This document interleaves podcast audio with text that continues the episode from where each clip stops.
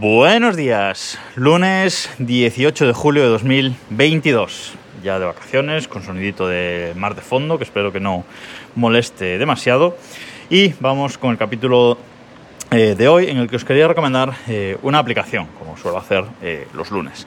Y en esta ocasión os quiero recomendar una aplicación para, para el móvil sobre la que eh, podemos hacer gestión de nuestras Raspberry Pis. Básicamente, si tenemos eh, varias, como, como, es mi caso, pues es útil tener una aplicación con la que poder eh, gestionarlas o con la que poder por lo menos tener datos básicos y eh, saber pues, si están en, en buen estado, eh, o si, si, tienen algún problema, si el disco está lleno, etcétera. Bueno, ahora os comento, pero está bien tener una aplicación para eh, gestionarlas. Si como yo tenéis cinco ahora mismo en funcionamiento en distintos sitios, pues está interesante eh, tener eh, esta aplicación.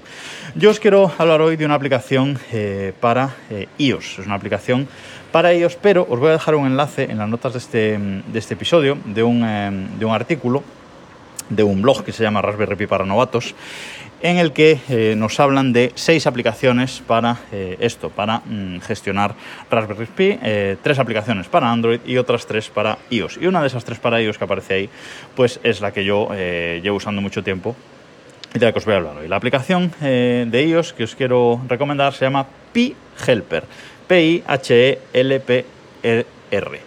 Pi Helper y tiene un icono así negro y con una frambuesa, eh, con un dibujo de una frambuesa eh, rosa.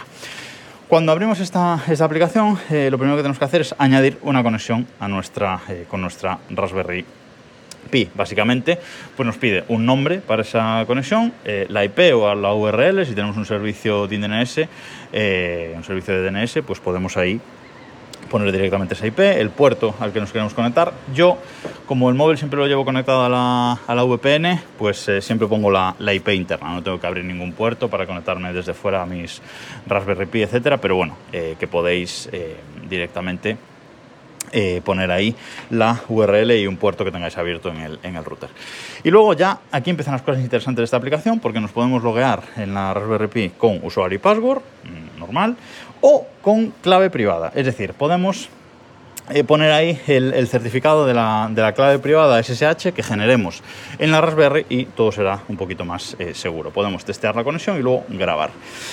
Y en cuanto añadimos nuestra primera eh, Raspberry, Raspberry Pi, lo que vamos a ver en la pantalla de inicio es eh, pues ese usuario y esa IP o esa URL que hemos puesto, el nombre que le hayamos puesto y eh, tres o cuatro eh, círculos, podemos luego elegir, luego os digo, em, que nos indican el nivel de carga de CPU, el nivel de carga de memoria, eh, la ocupación del, disco duro, de la tarjeta SSD y podemos poner o no la eh, temperatura también de eh, tanto de la GPU como la de la CPU de la Raspberry Pi que estemos gestionando. Como digo, ahí podemos añadir varias y podemos tener una lista hacia abajo de tantas Raspberry Pi como queramos y cuando abrimos la aplicación se conecta a ellas y nos ofrece esos datos. En las opciones podemos elegir que la temperatura salga en grados Fahrenheit o Celsius y podemos eh, ahí elegir o no que salga la temperatura en, en, esa pantalla, si no podemos quitarla. Por eso os decía que podemos elegirlo o no.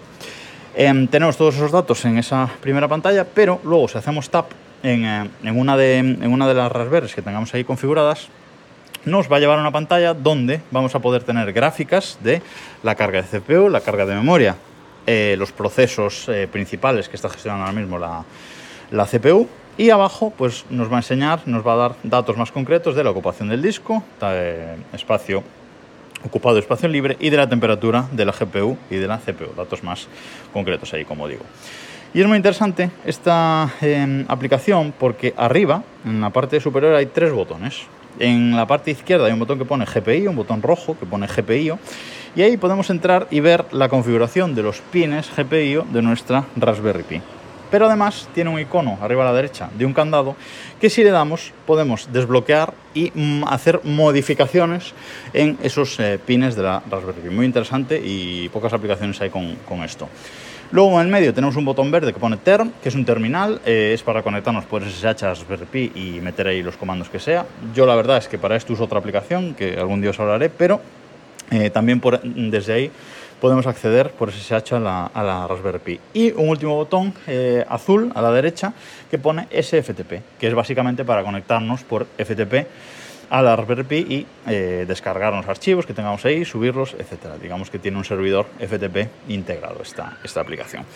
Es muy sencilla, una aplicación muy sencilla, visualmente me parece bastante bastante chula y es una forma rápida de tener un, de un vistazo todas las Raspberry que tengamos funcionando, de un vistazo a ver si alguna tiene algún problema, si se está llenando el disco, si la memoria es poca, si está con mucha carga de CPU y hay que ver que, que algo le está pasando, pero bueno, es una aplicación, como digo, para eh, gestionar eh, esto. Y repito, os dejo un enlace en las notas de este, de este episodio eh, a una web en la que os recomienda otras aplicaciones, eh, tanto para ellos como para Android, para hacer esto mismo, pero a mí la que me gusta es esta, Pi Helper. Y nada más por hoy, nos escuchamos mañana.